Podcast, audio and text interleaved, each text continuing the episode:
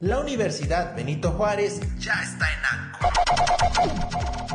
Entrevistas y mucho más. Bienvenido.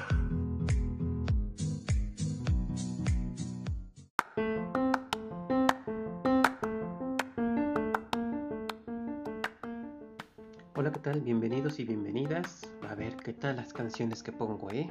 Estoy haciendo estas grabaciones desde antes que empecemos las clases pero espero que en nuestras sesiones en las que todos nos vamos a ver y vamos a poder compartir algunos puntos de vista, me digan si les gusta estas canciones, si les gusta otro tipo.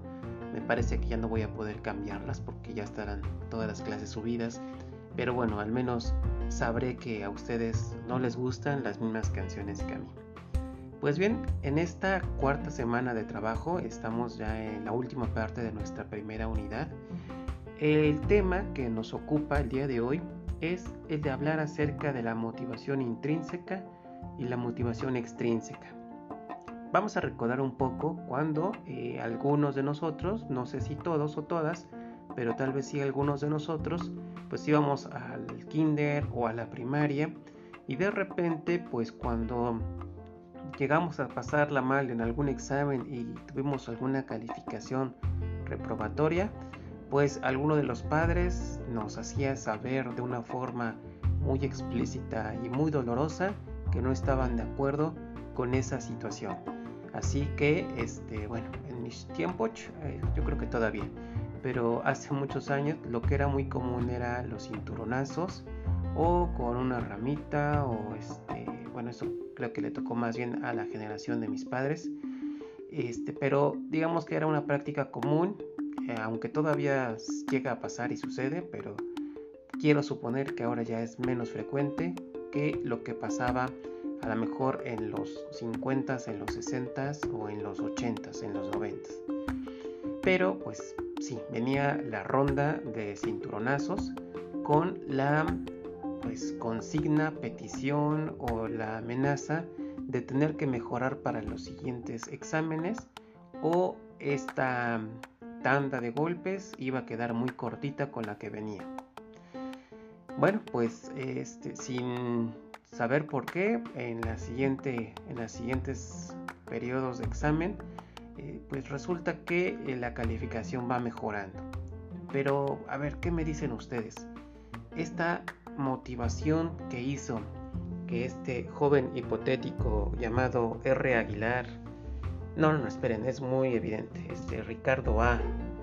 Eh, ¿Cómo fue que funcionó? ¿O por qué se debió a que, que tuvo éxito esta estrategia? Podríamos hablar de que esto es una motivación intrínseca o una motivación extrínseca. ¿Qué son estos conceptos? ¿Qué son estas frases? Bueno, pues la motivación intrínseca vamos a comentar o vamos a conocer que esas son las razones o las causas por las cuales nosotros hacemos la tarea que nos corresponde, pero sobre todo porque pues nos gusta hacerlo. Eh, tiene un afecto, una parte afectiva pues positiva, buena, de que es que yo quiero, es que a mí me gusta o es que quiero tener esa experiencia. Y también pues tiene el hecho de pues digamos que esta parte de de, los resultados, pues van para uno, ¿no? Se nos quedan a nosotros mismos. Básicamente es decir, hago esto porque esto es lo que me gusta. Y puede ser que este gusto proviene porque esto que estamos haciendo nos genera un poco de desafío, ¿no? De que, ah, ¿cómo de que no voy a poner? Este, ¿cómo de que no voy a poder? Me retas un poco, verás que yo sí puedo. Tal vez también tenga que ver con el tema de la curiosidad, de que, a ver, a ver, me interesa esta parte, nadie me metió a este curso, pero yo me voy a meter porque me interesa. También tiene que ver con el aspecto de control, de poder tener más poder de influencia entre lo que hacemos y lo que vivimos, pero también puede, puede ser que tiene que ver con el aspecto de la fantasía, es decir, que, este, pues que nos gusta soñar, nos gusta pues sí meternos a ese personaje con esa película o en ese libro y eso hace que nosotros vayamos al cine porque queremos ir, porque es algo que nos gusta y que nos agrada. La motivación extrínseca, bueno, pues sí, ahí sí tiene que ver con cuestiones ajenas a nuestro propio cuerpo, ajenas a nuestros propios intereses. Así que em, voy a estudiar muy bien en esta ocasión porque mis padres me han mencionado que si consigo pues una buena calificación, lo que va a pasar es que pues me van a dar 100 em, pesos, ¿no? 100 pesos por tener una mejor calificación. Si ese es el caso, bueno, pues puede ser cierto interés, así que voy a mejorar en mis calificaciones, aunque más que nada será por esta cuestión económica o cualquier otro beneficio, ¿no? Este, o te compro algo, o este, te doy tal cosa, cualquier beneficio, casi siempre es material, casi siempre es un beneficio que se va a comprar o que nos pueden comprar y si lo consigo se volverá una recompensa. Debido a esto no se recomienda, al contrario, ¿no? Se piensa que no es tan conveniente que cuando se estén educando a los menores, a los hijos, el sistema de recompensas y castigos los tendremos que ir eliminando poco a poco. ¿Debido a qué? A que en los dos casos la motivación es extrínseca trato de conseguir una recompensa, trato de, pues que esto me sirva como una escalerita para poder llegar a lo que se trata o a lo que yo deseo, o por el contrario, hago lo que se me ha pedido porque así evito una consecuencia muy dolorosa o que algo que me pues que me molesta, que me lastima y que me duele vuelva a suceder en caso de que no alcance la meta deseada. He escuchado a muchas personas, es una frase muy común, de que bueno, pues es que a nosotros, a mí y a mis hermanos, nuestros papás nos pegaban, híjole, a cada ratito. Y mira, pues todos somos buenas personas y no hay nadie que sea ningún ratero y siempre estamos como por el buen camino.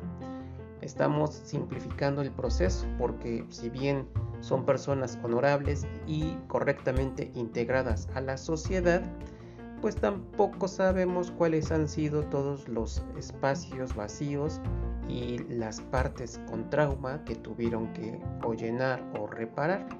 Y es muy probable que seguirían siendo buenos ciudadanos si la forma de educar o de castigar en los padres hubiese sido diferente. También es, es probable que sea en ese sentido. Así que eh, pues esta motivación extrínseca pues se va a originar por estas expectativas, ¿no? De evitar sanciones o de buscar estas recompensas que también nosotros queremos o deseamos tener. Así que para mm, ir concluyendo y como una especie de, resumen, la motivación intrínseca, eh, su nombre lo dice, ¿no? La razón principal es interna y puede ser porque pues es por satisfacción personal, porque nos permite un aprendizaje mucho más profundo del tema que buscamos, porque eso estimula mi creatividad y las habilidades que yo tengo y evidentemente pues necesita un poco más de tiempo. Incluso nosotros queremos más tiempo para poder realizar esa actividad con una motivación intrínseca.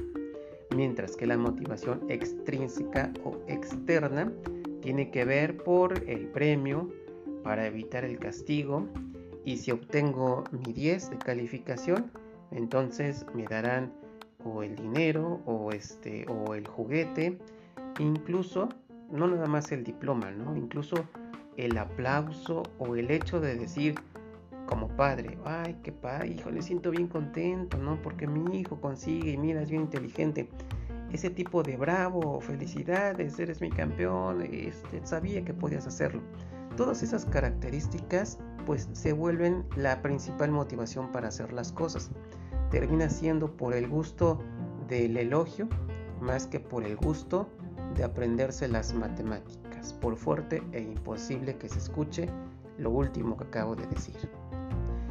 Vamos a ir terminando entonces esta grabación, este audio eh, les recuerdo que cada uno de ustedes tendrá que tener una hojita y algún lapicero para escribir dudas, comentarios o conceptos y en los próximos días abordaremos todo lo que hayan anotado en su libreta.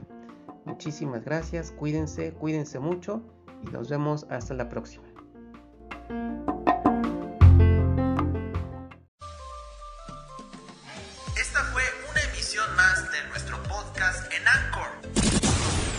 Universidad Benito Juárez presentó.